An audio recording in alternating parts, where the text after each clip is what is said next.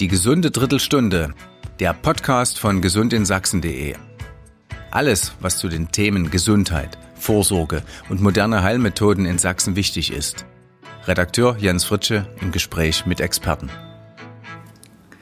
So manches Hausmittel, so manches Medikament und so manches Lebensmittel hat ja mit Vorurteilen zu kämpfen. Und mitunter werden ihnen auch positive Wirkungen angedichtet, die so gar nicht belegbar sind. Unter der Überschrift Stimmt das?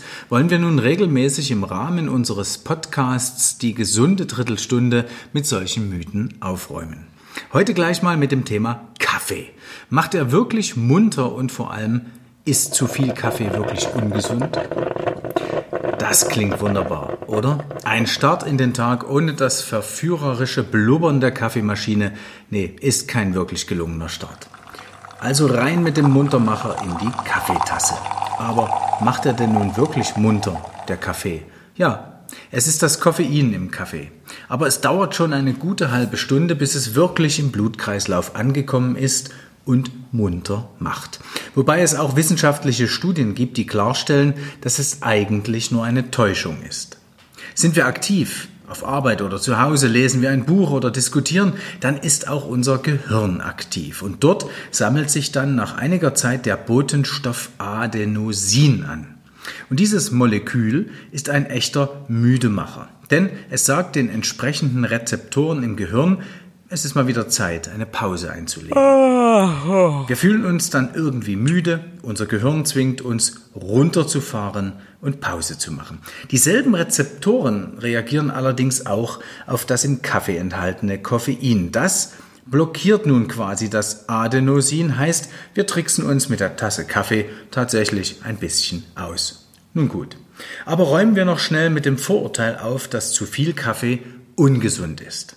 Lange Zeit hieß es sogar, dass Kaffeetrinker früher sterben würden als diejenigen, die auf das Schälchen Häsen, wie wir Sachsen sagen, verzichten.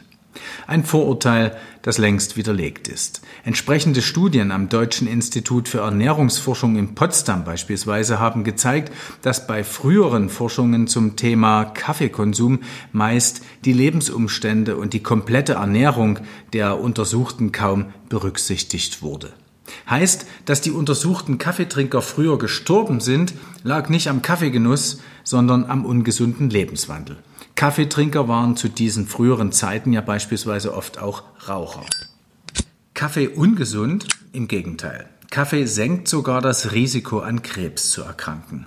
Neuere Studien belegen beispielsweise, dass regelmäßiges Kaffeetrinken das Darmkrebsrisiko senken hilft. Bereits eine bis zwei Tassen pro Tag helfen und reichen aus. Allerdings gehören natürlich auch hier Themen wie die Ernährung, der Sport, Medikamenten oder Tabakkonsum unbedingt mit zur Wahrheit hinzu. Im Übrigen bestätigen auch die Experten des Deutschen Krebsforschungsinstituts, dass Kaffee auch Schutz vor anderen Krebsarten bietet. Die Inhaltsstoffe des Kaffees machen das möglich, so die Experten. So ist in Studien sehr deutlich geworden, dass Kaffee beispielsweise Leberkrebs vorbeugt, da er Veränderungen des Lebergewebes bremst, die zur Entstehung von Karzinomen beitragen. Bleibt noch ein weiterer Mythos in Sachen Kaffee. Er soll nämlich ein Flüssigkeitsräuber sein.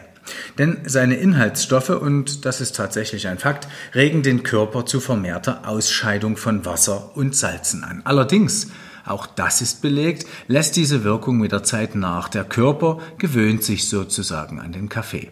Dennoch sollte Kaffee nicht als Durstlöscher genutzt werden, dafür ist Wasser letztlich besser geeignet. So, aber jetzt erstmal ein Käffchen.